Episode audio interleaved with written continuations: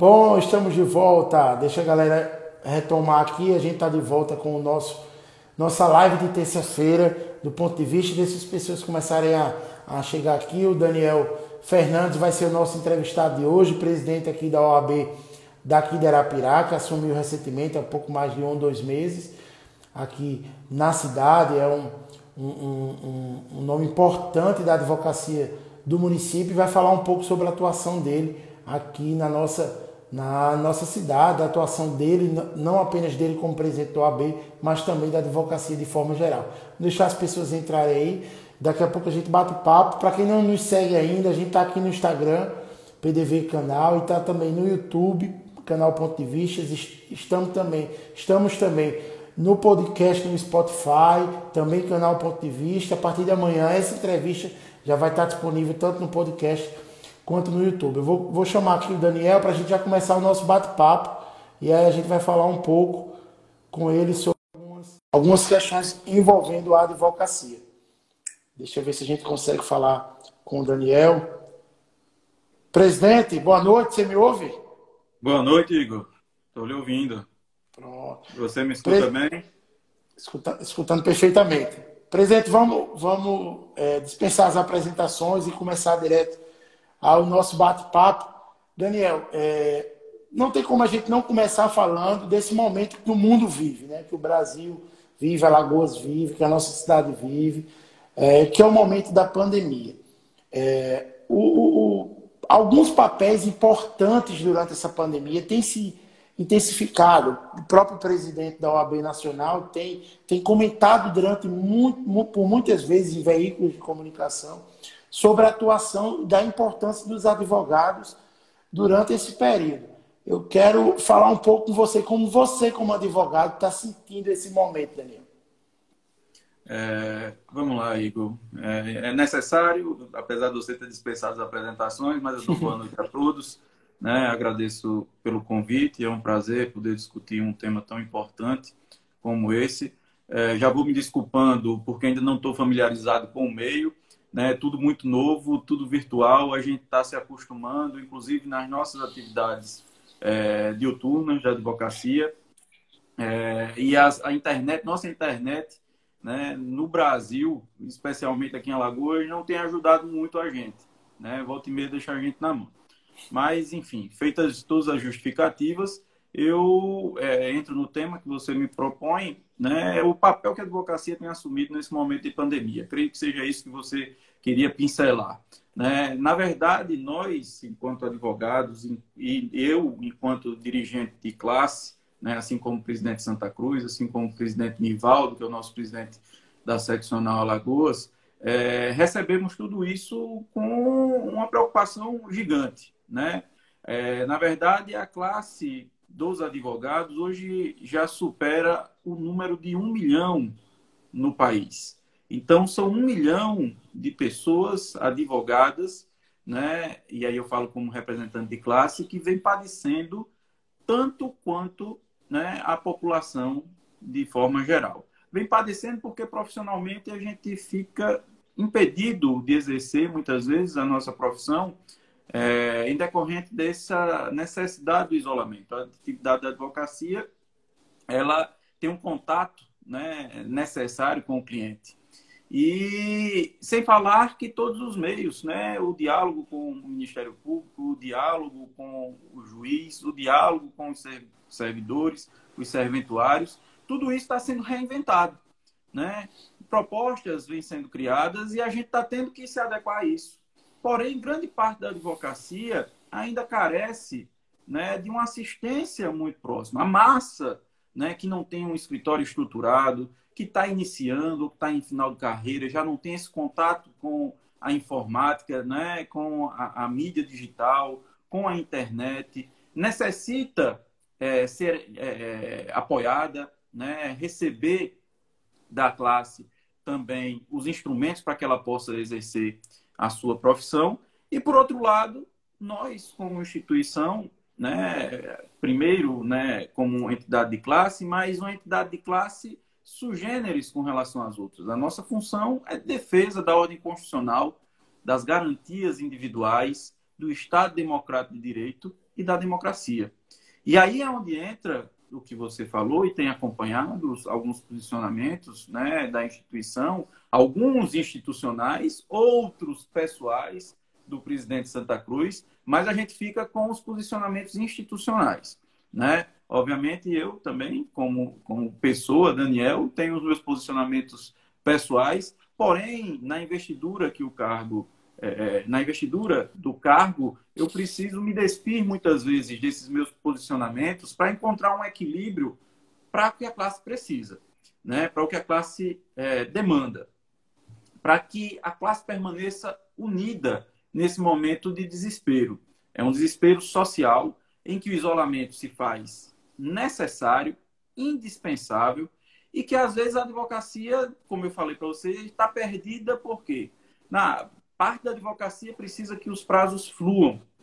Mas como os prazos vão fluir para que o advogado ande com o processo do cliente, o processo chegue no final, ele receba é, os seus honorários, muitas vezes vinculados a esse término processual. Por outro lado, parte da classe não tem como cumprir esses prazos, porque eles faltam a estrutura física, porque eles estão dedicado, dedicados às famílias, né? dedicados aos filhos, porque a, quando se tem a possibilidade de se ter uma babá, uma empregada doméstica ou mesmo outro parente, né, é, com isolamento social, isso se faz né, necessário né, que não exista. A gente está sem escola, a gente está sem creche e o advogado também é mais um ator né, nessa sociedade e precisa estar dedicado à família. Quando não, tem um parente que está doente, que está internado, aí você começa a verificar a situação emocional do advogado, né? Ele não está apto naquele momento emocionalmente de desempenhar o seu mistério como normalmente se desempenharia. Então, isso tem sido um bombardeamento muito grande para a advocacia. Né? É, a advocacia, na verdade, vem sendo bombardeada durante muito tempo por todos os lados. Né? É uma dificuldade no diálogo com o judiciário, que vem se aprimorando e graças a Deus nesse momento de pandemia muitas coisas serviram né para que estreitassem esses laços para que a gente construísse pontes em favor não só da classe mas dos próprios jurisdicionados né. O Tribunal de Justiça tem tido um diálogo muito franco muito acessível com o presidente Nivaldo presidente da nossa seccional né. É, os tribunal o Tribunal do Trabalho também eu falo em nome do desembargador corregedor Marcelo Vieira também tem um acesso é, é dá um acesso muito grande para que a seccional possa trabalhar. E, nacionalmente, é, a gente tem adotado algumas posturas né, é, exatamente vinculadas àquelas recomendações que são uníssonas. Né? Recomendações de órgãos internacionais, recomendações é, de órgãos que vislumbram né, a manutenção da vida. E esse é o bem que está em jogo no momento. Né? A gente tem diversos outros questionamentos, certamente é, se questiona, ah, mas e essas restrições não ferem a liberdade de ir e vir? Né? Eu não posso ir a determinado local, eu tenho que ir vinculado a, a, determinada circunstância, mas a gente precisa colocar na, na, na, nos pratos da balança os interesses que estão aí. Né? E certamente o primeiro deles é a vida. Então, institucionalmente, a OAB tem é, se posicionado a favor né, da manutenção desse isolamento, tem compreendido a situação da classe. É, inclusive, é, o presidente Felipe Santa Cruz tem dito, o presidente Nivaldo tem repetido, inclusive para a classe, né, a classe é, ela sobrevive institucionalmente tão somente dos recolhimentos das anuidades que os advogados pagam. Né? Aqui em Alagoas, assim como em outros lugares do Brasil, nós postergamos essas anuidades para julho. Nós estamos com uma dificuldade muito grande de manutenção do corpo de funcionários, mas todos os empregos foram mantidos. E ainda a gente diz, né, porque o advogado tem sido diretamente impactado na questão de renda. Né? É, então, voltando, o que o próprio Felipe fala, o próprio Nivaldo é, assegura, é que entre comer e pagar a anuidade, o advogado deve comer. Né? Depois a gente vê como é que faz com essa questão da anuidade. Mas é, para a classe é muito difícil, porque a instituição não recebe verba pública, não recebe doações, ela se sustenta no Brasil inteiro totalmente e exclusivamente em decorrência das anuidades. Eu, eu ia até, você tocou nesse assunto, eu ia, realmente era a minha próxima indagação. É, Daniel, como a OAB pode ajudar, você citou até no começo da sua resposta, os advogados mais antigos que não conseguem acompanhar essa vida online tão, tão rápida, né? Que a gente está vivendo hoje, e até os advogados recém-formados, que até essa vida online tem, mas que não possuem um escritório, uma estrutura adequada ainda para a advocacia. Como a AB está fazendo para ajudar eles, essas pessoas nesse momento? Veja só, é, Igor, é, às vezes a gente olha para a OAB ou para os advogados e não sabe é, do que está por trás, da, na realidade, da instituição OAB. Na verdade, eu costumo deixar muito claro, é um esclarecimento público, que a gente não tem somente a instituição OAB, a gente tem um sistema OAB, que é composto de vários órgãos, dentre eles o Conselho Federal, os conselhos seccionais, as subseções, como é o caso de Arapiraca. Dentro desses órgãos existem comissões e existe também um, um, um ente muito importante que tem valido os advogados nesse momento, que é a Caixa de Assistência dos Advogados, né, que existe em cada seccional. Aqui em Alagoas é presidida pelo advogado Ednaldo Maiorano, que inclusive dedica um viés é, assistencial para o advogado em situação de vulnerabilidade muito dedicado. É, então, aqui em Alagoas existem hoje já é, benefícios, vamos chamar assim, né, chamado auxílio alimentação, tanto para aqueles que comprovem terem sido infectados pelo coronavírus, quanto aqueles que demonstrem né, para a Caixa de Assistência que, em decorrência dessa pandemia, estão em situação de vulnerabilidade financeira, com dificuldade, inclusive, de suprir a subsistência própria e de sua família. A Caixa de Assistência tem buscado auxiliar esses colegas que estejam nessa situação. E, por outro lado, voltando para a questão né, da, da, da técnica virtual, informática e tal, é, a Caixa de Assistência ela mantém tanto nas salas dos advogados, aí em parceria com a OAB. Né? Caixa de Assistência é uma entidade, a OAB é outra entidade. A Caixa de Assistência está dentro da OAB, mas cada um desenvolve o seu papel. E pelo próprio nome, Caixa de Assistência desenvolve o papel de assistência aos advogados, enquanto a OAB cuida da parte assistencial e de relacionamento com os demais poderes. É... Então, existe, e, e isso foi uma criação né? Eu posso ter a honra de dizer que foi do presidente Nivaldo, enquanto presidente da Caixa de Assistência, e então eu ocupava a, a tesouraria da Caixa de Assistência na, na, na, última gestão, que são os espaços denominados OAB Office.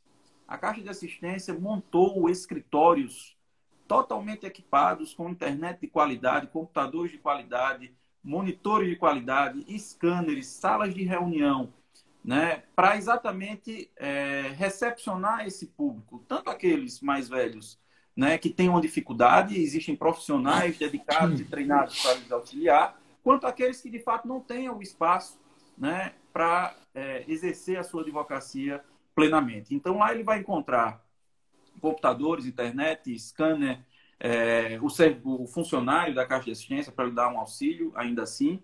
Né? Isso tanto em Maceió quanto aqui em Arapiraca, quanto nas salas dos fóruns. Porém, os fóruns estão fechados. Então, hoje, a gente, é, em demanda reduzida, e aqui em Arapiraca, falando especificamente aqui de Arapiraca, nós reabrimos o nosso prédio sede, especificamente com relação ao OAB Office, tá?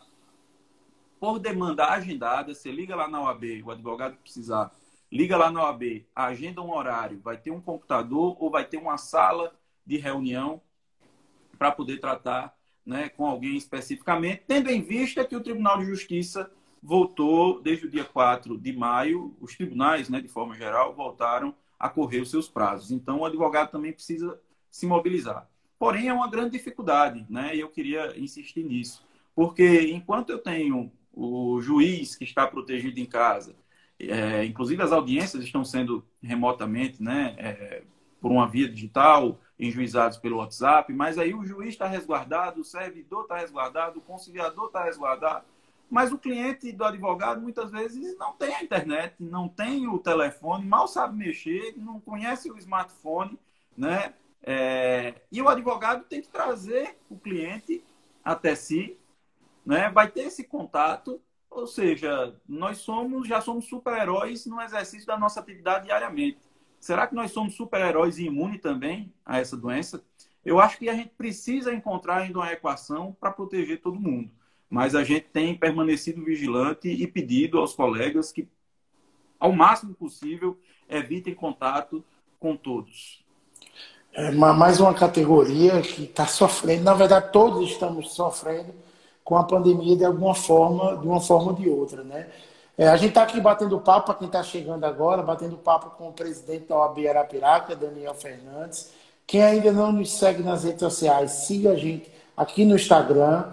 A gente também tem um canal no YouTube, o canal Ponto de Vista, e também no Spotify, com o nosso podcast, canal Ponto de Vista. Mandar só um abraço a quem está chegando aqui, Daniel, que é o Salles, Diogo Cajueiro, a Elizabeth Cristina. Boa noite, professor. Mandou a Sandra Alves eu não consegui me concentrar aqui. Por isso é, não... porque é, muito, é muita gente acompanhando. Né? É verdade.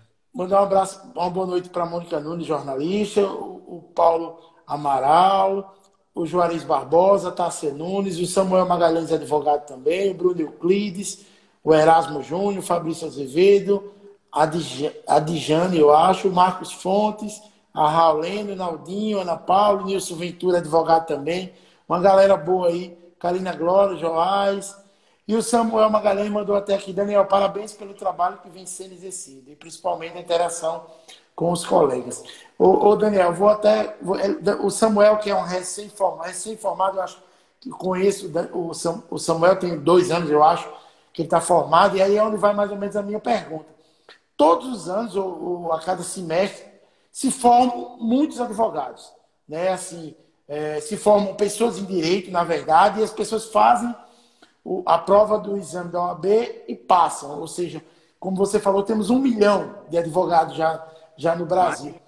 Mais de um milhão. Como está sendo, como está sendo as faculdades, como está sendo, você pode relatar essa experiência como professor também, como está sendo as, as, as faculdades, o trabalho das faculdades com os alunos de direito. É, veja só, Igor, na verdade está tudo ainda muito incipiente, né? É, algumas instituições com mais estrutura estão conseguindo se adaptar com mais velocidade. Eu tenho acompanhado porque tenho outros colegas que também lecionam, eu, é, eu leciono, né? Eu sou professor universitário, vi aqui e já agradeço muitos alunos, né? Estão presentes aqui na live assistindo, vi aqui, professor Daniel, um abraço a todos. Né? Mas é, aquelas que têm mais estrutura têm conseguido se adaptar mais rápido. Outras, é, na verdade, por conta de todo o cenário mundial e nacional dos últimos tempos né, e nos últimos anos, é, já vinham, na verdade, é, em declínio. E isso trouxe uma preocupação também para a instituição. Né? A instituição tem se posicionado, sobretudo nesse momento, de maior fiscalização, inclusive tem oficiado, já oficiou, por meio do Conselho Federal, ao Ministério da Educação, me desculpem, que nesse momento é, não sejam mais autorizados em um curso de direito. Né? Por quê? Porque as que já existem e já não estavam né, desempenhando um bom papel, e a gente vê isso é, pelos exames de ordem que ocorrem, né, pelo menos três vezes ao ano, os índices são muito baixos de aprovação, bem como é, nesse momento de pandemia a coisa ficou mais perdida ainda. Eu posso dizer, eu lecionava aqui em Arapiraca, né, leciono, lecionava em Arapiraca em duas instituições, uma delas fechou, né, no ano passado, final do ano passado, início desse ano, é, a segunda que eu leciono, eu recebi a notícia, é uma rede, né? Mas recebi uma notícia que vai encerrar suas atividades aqui em Arapiraca, pelo menos até o ano que vem. E aí está demitindo todos os professores, é, porque ela tem vários polos, e eu creio que com a possibilidade do ensino à distância, eles devam se concentrar somente em um polo e publicizar essas aulas para todos aqueles alunos, né? Então, isso também é, aflige a muitos advogados que são professores. Né? É mais uma fonte de renda que deixará de existir. E com relação à qualidade do ensino, também já nos preocupa mais ainda, né? Porque quando nós tínhamos um ensino presencial, onde o contato com o professor faz muita diferença, né? É, um ensino à distância, dentro de um curso de direito, onde o debate é o alimento do curso de direito, a gente não sabe que rumo a gente vai tomar. Isso, de fato, é preocupante, tanto que a instituição, que, dentre as suas atribuições, né, visa resguardar o ensino jurídico, de imediato já solicitou ao Ministério da Educação que não autorizasse mais nenhum curso de direito, pelo menos até verificar essa situação dos que já existem é, diante da crise pandêmica, né, e que no momento que isso passe, como é que o ensino jurídico vai ficar? é, de fato, ainda é um, um, muito incipiente se ter algum diagnóstico. Nós temos aí praticamente cerca de 47, 50 dias né, que nós estamos, desde que é, é, foi dia 17, 18 de março. Março. Né? Então, então, 18 de abril, vamos chegar. Quase 60 dias. Quase 60 né? dias. Né? Quase 60 dias. Então, está tudo muito ainda incipiente, mas é uma preocupação e que a instituição tem se dedicado a observar isso também. E nós aqui, por meio da nossa comissão do ensino jurídico. Só mandar um abraço aqui, Daniel, para uh, ah, também a advogada Luciana dos Santos, o Moisés Nogueira, o Fabinho, empresário Fabinho da Comedoria, a Lu Albuquerque, a Marta Morim, o Felipe Lins, o Fabrício Almeida, o João, o Fabrício Almeida, advogado também, está aqui chegando controlador geral do controlador município. do município. E o, Samu, e o Samuel Magalhães disse assim: são três anos e meio já de formado. Ele fez essa correção. Daniel, você tocou no assunto da, das faculdades, e aí eu, vai uma dúvida jurídica, porque tem alguns questionamentos, inclusive nas redes sociais, do papel das faculdades e, da, e das escolas nas cobranças. E aí essa dúvida eu queria saber. Até que ponto as escolas, as creches, ou, ou as faculdades podem cobrar ou não do, do, dos seus alunos durante esse período? É, veja só, Igor, a gente, isso tem sido policiado pelo presidente Nivaldo em nível estadual, inclusive já teve reunião com o próprio PROCON para interagir nessa ação. E a gente tem ciência de uma recomendação do Ministério Público, né, para que as instituições de ensino presencial né, é, abatam dentro dos seus valores é, aquilo que eventualmente seriam os custos da estrutura física. Né? Porque certamente você não vai gastar com energia, você não vai gastar com água, você não vai gastar com a estrutura em, é, em si. Então, pelo menos isso poderia ser objeto de abatimento. Por outro lado, a gente não pode observar isso tão somente como uma questão consumerista. Lógico que o lado consumidor é importante, mas a gente precisa entender que do outro lado existe um empreendedor, existem professores que dependem daquilo para subsistir.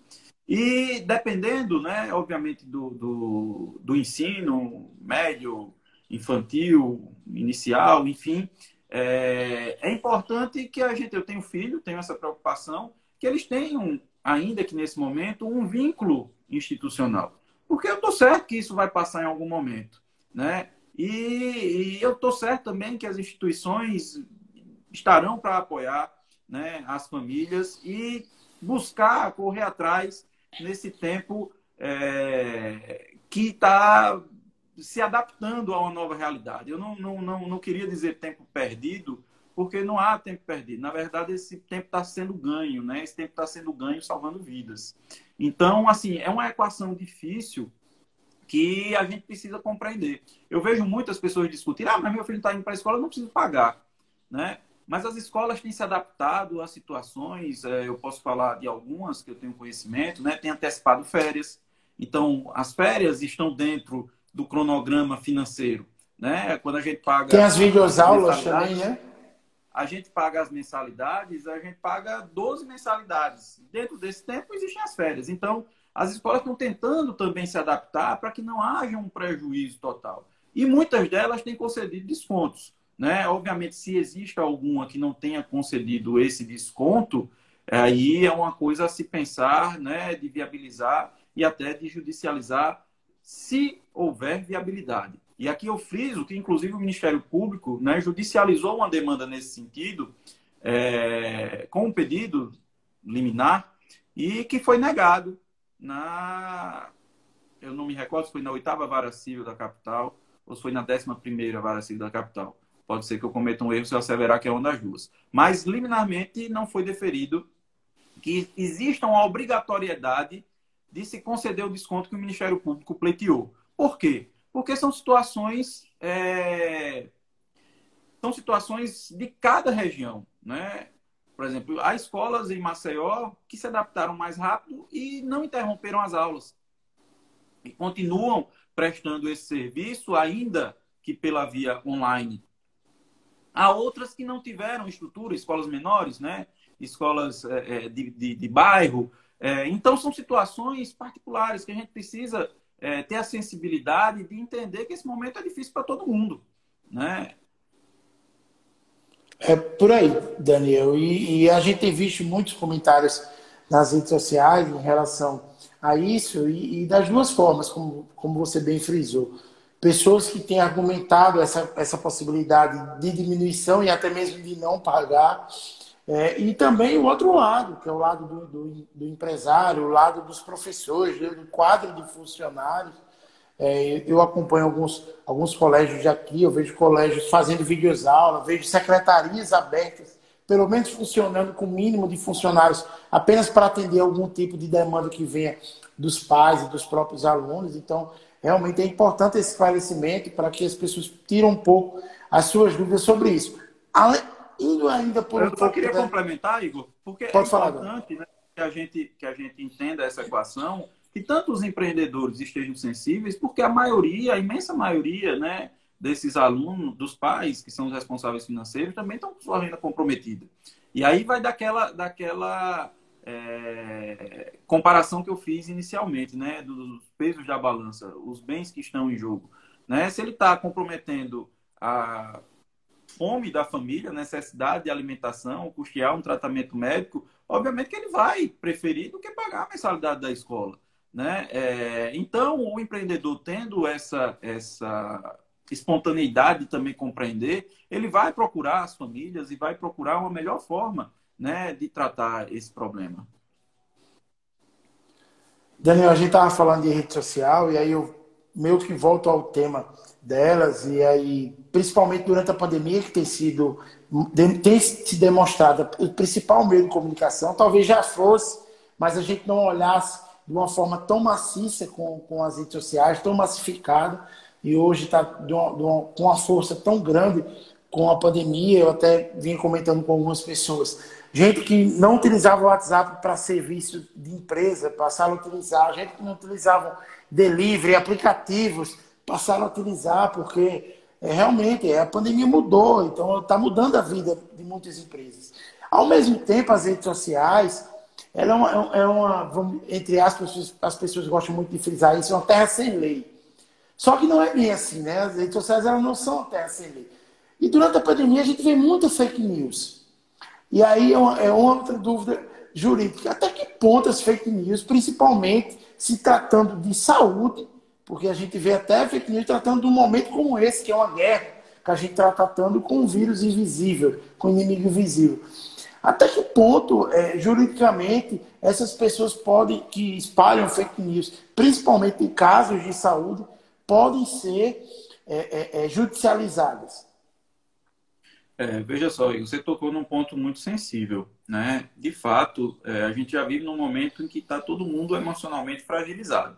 É muito difícil existir alguém que não te, esteja sensibilizado com, com a situação. Né? É, e você tocar o terror, né, é, popularmente dizendo.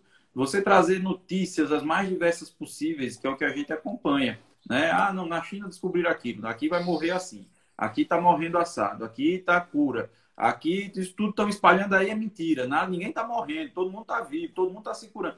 Enfim, isso cria mais uma angústia e uma incerteza muito grande para todo mundo. Né? O importante, fake news, sim, né? ele pode ser é, é, quem propaga a fake news pode ser sofrer uma sanção, né? Sobretudo quando atinge alguém, alguém que eu falo tanto no seu âmbito material quanto no seu âmbito moral. Né? Todo aquele que causa prejuízo a outrem fica obrigado a indenizá-lo. Isso é uma máxima da responsabilidade civil. Então, todo aquele que propaga uma falsa notícia que traz um prejuízo que atinge uma esfera de direito de alguém, esse alguém pode exigir uma reparação. Né? É, nesses casos, como as notícias têm sido tratando de direitos, inclusive coletivos e difusos, é, é importante a, a, sensibilidade, e a gente tem visto isso por essas mídias sociais, as chamadas redes sociais. Me permitam aqui dizer o nome, porque todo mundo utiliza: WhatsApp, Facebook, Instagram, Twitter. Né? Todas elas têm se preocupado, essas são as mais usuais, têm se preocupado, inclusive têm retirado das suas redes postagens quando identificadas, quando identificadas essas falsas propagações. Né? Exatamente porque as redes sociais passaram, como você demonstrou, a ter um papel na vida de cada um muito grande. Né? É, hoje eu, eu tive isso é, numa prova prática de uma mensagem que é, é, eu direcionei a um grupo e eu acho que 10 segundos depois uma pessoa de São Paulo me repostou a mensagem que eu tinha postado. Né? Então, 10 segundos depois, questionando se aquilo era verdade, porque ele já tinha recebido um grupo de advogados em São Paulo. Então, é, o importante é que a gente, de fato, cheque as fontes, porque principalmente né, nessas mensagens, ali vem textos atribuídos a profissional tal, a médico tal, a escritor tal, e aquelas pessoas nunca disseram aquilo, nunca produziram aquilo. E tem muita gente que compra aquilo como uma verdade absoluta e sem nem se certificar da fonte, né? Bota lá, encaminhar. Parece que é no automático. As pessoas se sentem né, alimentadas quando encaminham. Ou seja, eu estou contribuindo para alguma coisa, mas às vezes está prejudicando. Né? Então, é, é, é triste dizer, mas com certeza mais de 90% das mensagens que chegam para a gente são mentiras. Né? é importante que a gente cheque sempre a fonte. É, e, e, e, e a gente está falando um pouco desse, desse momento das redes sociais aqui durante a pandemia, mas isso é uma, uma constante até antes da pandemia de forma muito forte, porque as fake news, é, eu acredito, de alguns anos para cá tem se fortalecido, na eleição de 2018 se fortaleceu ainda mais, nos, nos últimos dois anos é, tem ficado cada vez mais existente, e aí você tocou num assunto que eu acho extremamente importante, né, onde, onde a gente está tão emotivado, emocional, emocional, tão diferenciado. A gente tem que viver alguns, alguns casos assim extremamente difíceis, é realmente complicado. E aí eu vou tocar um pouco, um pouco no, assunto da pandemia ainda, só diferenciando, é, até para que você explica um pouco melhor, porque essa dúvida surgiu até num grupo que eu estou e eu, eu realmente não saberia responder. O uso da cloroquina, que é um medicamento que é, existe alguns, alguns cientistas que dizem que tem eficácia, outros que não tem 100% eficácia, fica nessa dúvida. O governo federal e alguns governos de, estado, de estados, como Alagoas, decidiram pelo uso como tratamento do Covid. A minha, a minha questão é essa é uma obrigação do Estado, por determinação do governo federal, a utilizar, ou a pessoa, o paciente, tem livre direito de aceitar ou não esse uso? É, vamos lá, Igor. De fato, é um assunto. É, me permita, eu vou comentar, mas é um assunto extremamente é, vinculado à área médica, questões científicas, né? Mas, obviamente, nesse momento a gente também procura pesquisar, procura é, se inteirar do que juridicamente vem ocorrendo. É, não há obrigatoriedade nem imposição do uso de qualquer medicamento. Né? É, nós tivemos agora, alguns minutos atrás, uma live promovida pela, pela, pela subseção sobre direito médico e o direito penal, né? vinculando, trazendo algumas nuances é, sobre esses aspectos jurídicos. Né? E existe uma coisa que, que os médicos têm, assim como nós, advogados, que é a autonomia do seu exercício profissional. Nenhum médico fica obrigado a qualquer tratamento que lhe sugerido pelo paciente. Muito pelo contrário, né? O médico ele sugere o tratamento para o paciente. ele tem essa autonomia. Né? Assim como o paciente diz, não, doutor, eu quero tomar tal medicamento. O médico pode dizer, meu amigo, eu não lhe trato assim, procure outro médico. Falo isso porque eu, às vezes a gente recebe um cliente, doutor, eu sei que isso aqui, se você pedir assim, assim, fulaninho ganhou, eu ganho também. Não existe fórmula para isso, né? Eu posso dizer, pois então procure o colega advogado que tratou dessa forma, porque eu não trato assim. Então, em relação a esse ponto específico da, da cloroquina, né, eu tenho acompanhado, e na verdade o governo do estado recebeu né, uma, uma, uma quantidade dessa substância e deixou disponível para o sistema de saúde de Alagoas para aqueles que queiram adotar, porque ainda não existe comprovação científica, né, é, sobre benefícios ou malefícios da substância. Isso eu tenho conversado, inclusive, com médicos é, e revistas internacionais, e aí eu fui procurar na fonte, né, é, revistas inglesas, é, americanas, não trazem nenhuma certeza né, quanto à eficácia ou que serve ou não para essa, para essa é, Covid-19.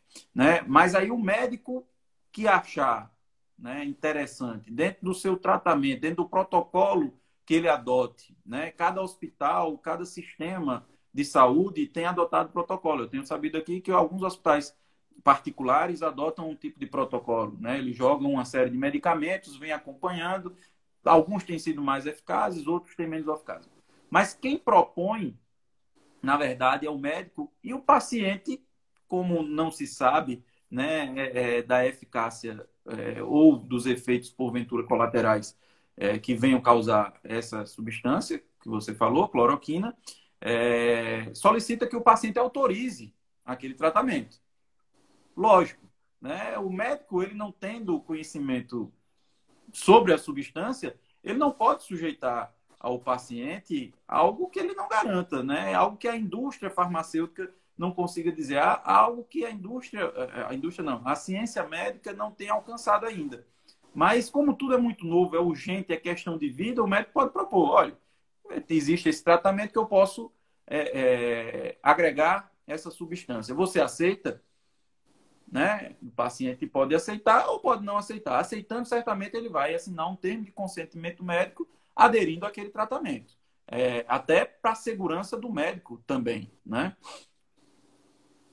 É, inclusive, eu estava aqui acompanhando você e lendo aqui uma, um comentário da Andresa, Andresa é jornalista também, Daniel, e ela, faz, ela fala esse, esse questionamento. Na verdade, é um comentário. Na minha humilde opinião, os médicos estão testando na tentativa de salvar o paciente. É tanto que nenhum profissional da saúde se posicionou com precisão a respeito do uso da cloroquina. Não deixa de ser uma uma oportunidade que o, o Fabrício Almeida, nosso controlador do município, também disse aqui, que o tratamento ele deve ser plenamente concedido pelo paciente, salvo em casos de urgência. Eu acho que é realmente o que a Andresa está falando, é uma alternativa para salvar vidas, já que a gente não tem nada definido ainda, a gente não tem vacina, não tem remédio 100% eficaz, comprovado que e aí é uma tentativa que os médicos e que os profissionais de saúde estão tentando para salvar as Certamente, porque, porque a aplicação de qualquer né, droga é, para a saúde humana, quando ela vem é, ser ajustada, qual dose, é, há um dito popular né, que a gente precisa considerar que a diferença, muitas vezes, entre o remédio e o veneno é só a dose. Né? Se você tomar a dose adequada, aquela substância pode lhe servir de remédio. Se você toma uma dose inadequada, aquilo vai lhe matar. Então, isso a gente tem observado também em relação aos efeitos dessa substância que você falou. É, então, quando a, a, indústria farmacêutica, junto com a ciência médica, chega no consenso de que determinada droga serve para determinada é, é, doença né, ou, ou, situação médica ali posta, aquilo são estudos de anos, às vezes 10, 15, 20 anos. Né? Então, nesse momento de urgência, de, de desespero, as pessoas estão tentando se agarrar a tudo que se tem. Então, de fato, a proposta é essa mesmo. Tem se é, dado ao paciente essa opção dele consentir ou não testar. Na verdade, é isso que a gente tem visto na prática. Eu saí, Mas vou eu sair tenho... um pouco.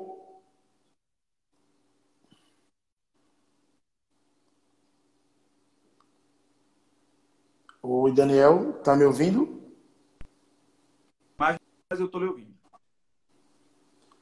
Voltou. Deixa eu ver se eu. Pronto, tá me ouvindo, né? Voltou, voltou. Pronto, pronto. Eu vou, eu vou sair um pouco da, da pandemia, a gente tem pouco tempo para encerrar, vou para as últimas perguntas, mas aí eu queria falar, falar um pouco sobre a política. É, durante essa pandemia, é, existia uma, uma, existe ainda um debate muito forte a respeito de um possível adiamento das eleições deste ano. Alguns defendem que seja adiado para novembro, dezembro, final de novembro, dezembro. Outros para uma unificação com 2022, com uma eleição só. Queria saber sua opinião pessoal, se bem que é meio difícil é, é, separar a opinião pessoal do presidente do OAB, né?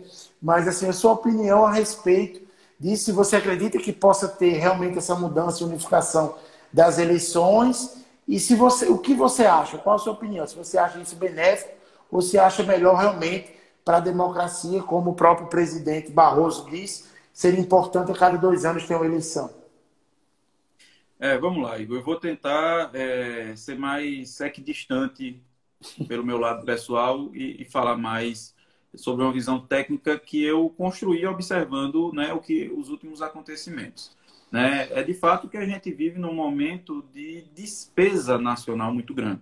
Né? Na verdade, as economias do país estão sendo todas postas é, é, a pleno vapor, a gente tem visto isso, isso é inegável, né? no combate é, a tudo que venha dessa pandemia, seja o combate à fome, à renda, esses auxílios. A questão da eficácia é outra discussão, mas que as propostas têm surgido, tem. A gente sabe também que isso afetou diretamente no orçamento público. E que uma eleição no Brasil, de um tamanho continental como é, ele tem um custo muito alto. Então, é, é preciso, na verdade, que se faça tanto um custo econômico para o momento, quanto um custo de vida. E aí eu volto a colocar a, a, os pesos né, para a gente pesar nessa balança. O que é que valeria mais? A gente não sabe como isso vai ficar daqui para outubro. A expectativa, né?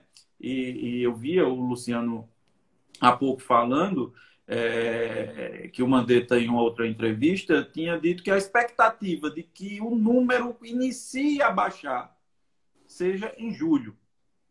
Então, como é que a gente. Isso é uma expectativa. Né? Por outro lado, a gente tinha uma expectativa desde o dia 17 de março, que sempre na próxima semana a gente chegaria no pico. Não era? Na próxima semana, na próxima semana, na próxima semana já são 60 dias e a gente ainda não chegou. É, é, então, é, eu acho que nessa régua do tempo, é, se decidir necessariamente é, em relação a essa eleição, ainda vai ser precipitado. É, porque existem é, pesos né, mais importantes, pesos não, né, é, é, direitos mais importantes a serem vislumbrados, né, direitos mais pesados nessa balança a serem vislumbrados. É, certamente que a vida está sobre qualquer um deles, né, quanto mais sobre uma eleição. Né. Com relação aí à opinião de se unificar é, vence a questão, de fato, técnica também, no meu sentir, de economia. Tá? E se economizaria muito para o país numa eleição unificada.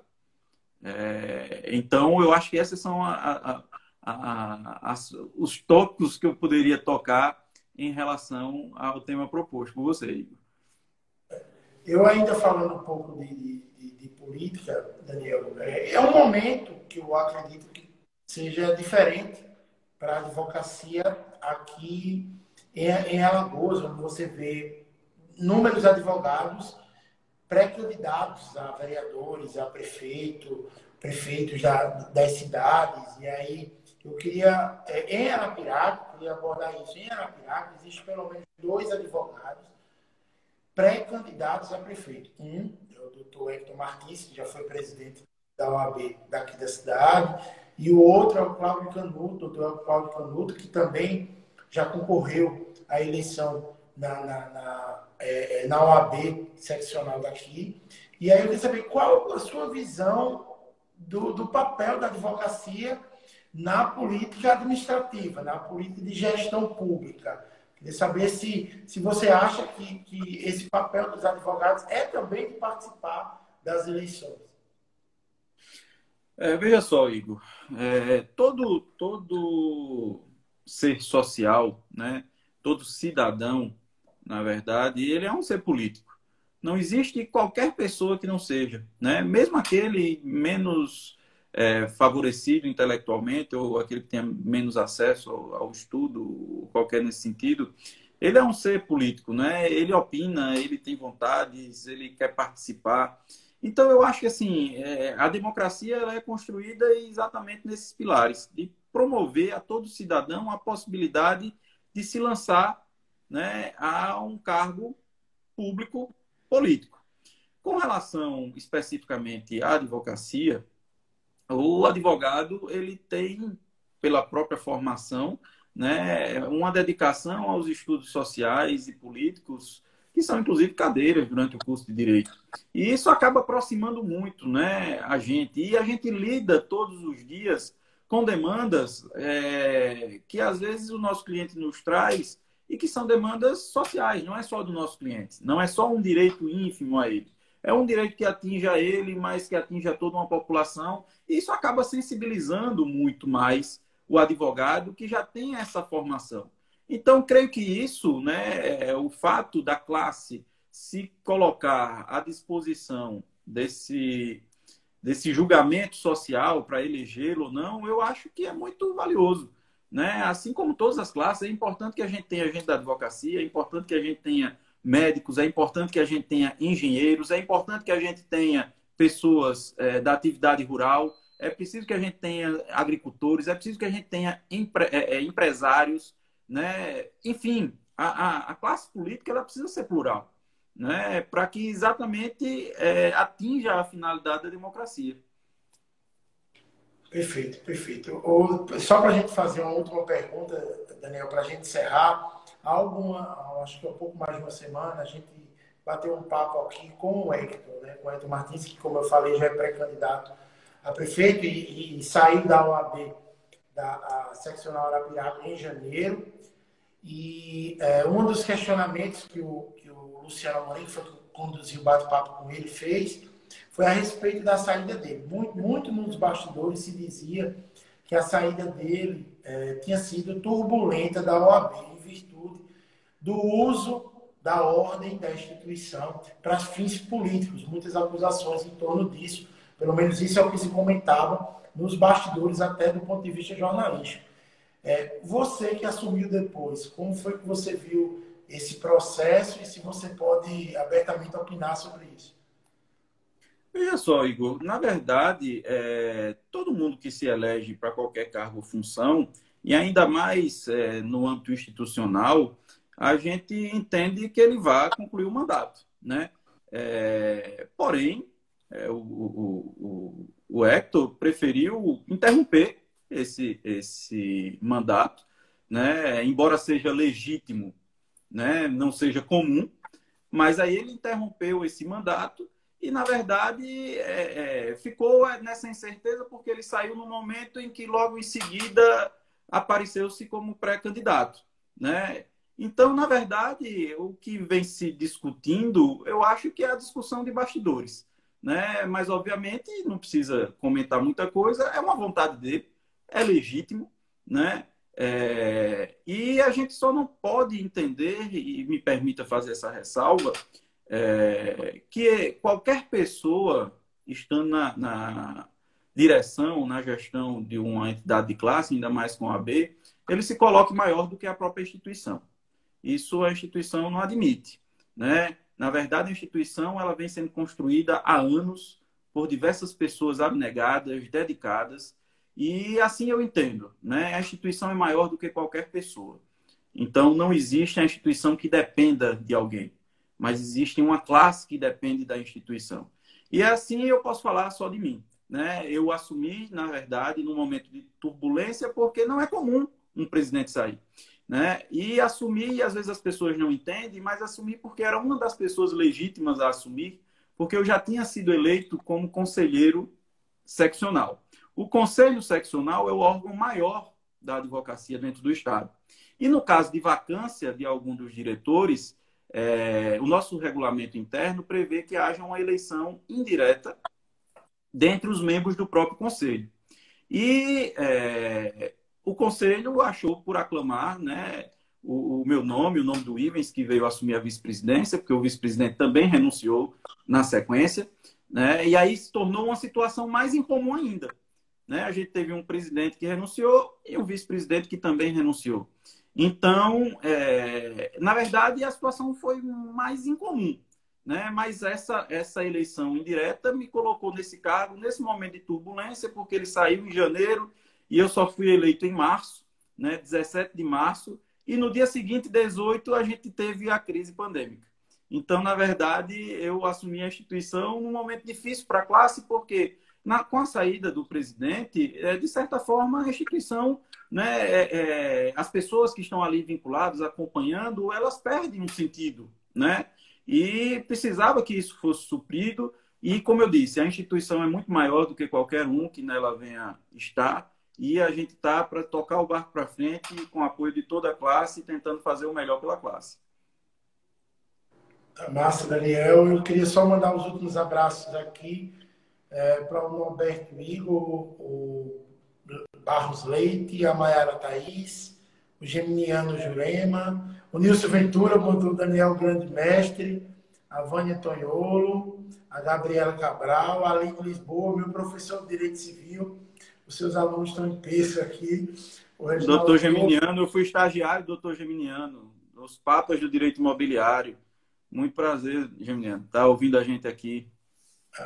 e, é, quem ainda não, não, nos segue nas redes sociais, eu peço que quem está nos acompanhando aí pela live, entrando pelo, pelo perfil do Daniel, que nos sigam aqui no Instagram toda semana, três vezes por semana, às terças, quintas e sábados, a gente bate papo aqui, sempre com convidado, ou só eu e o Luciano Amorim, para debater sobre assuntos que estão relacionados à atualidade e também à política estadual, para quem esse estadual e também nacional. Daniel, quero agradecer muito pela sua por ter aceitado o contato, desejar muito boa frente da instituição como a OAB. Eu tenho grandes amigos advogados e que, é, quando você foi eleito, me disseram que ficaram muito satisfeitos com, com, a, com o nome, com a nomeação, com a sua colocação na presidência da ordem. Então, eu desejo você muito boa sorte e obrigado pela oportunidade de ter falado com a gente. Nada, eu que agradeço, Igor, agradeço a todos os ouvintes, agradeço pelo convite. Né? É, agradeço a uma massa de alunos aí que penaram na minha mão, né? O professor Daniel às vezes meio mais duro, mais carrasco, mas deu uma travada aí, não sei se me escutando. Agradecer aos colegas advogados que vêm apoiando, né? E que o que a gente pretende, na verdade, é ter uma advocacia unida. Aqui em Arapiraca só existe uma classe de advogados. Não existem dois grupos, não existe isso. As demandas, aquilo que aflige um advogado, dói no outro advogado. Assim é que a gente tem que entender. E como representante de classe, nesse cargo que hoje eu ocupo, amanhã não serei eu, estará outro, né? E a gente pretende que esse outro que chegue também entenda assim. Então, eu só tenho a agradecer a todos, agradecer a todos os diretores, e aqui cito nominalmente o Ivens, a Rose, a Vânia, o Paulo, que compõem a diretoria da seccional, a todos os membros de comissão, a todos os, os uh, advogados arapiraquenses. Quando a gente fala arapiraquense, na verdade, a gente está numa macro-região. Né? Hoje, aqui em Arapiraca, circulam diariamente nas atividades plenas mais de 1.800 advogados. Então, é um número bastante considerável. E agradecer o doutor Geminiano, que foi uma das pessoas que eu aprendi muito com todo o escritório, JLNAP,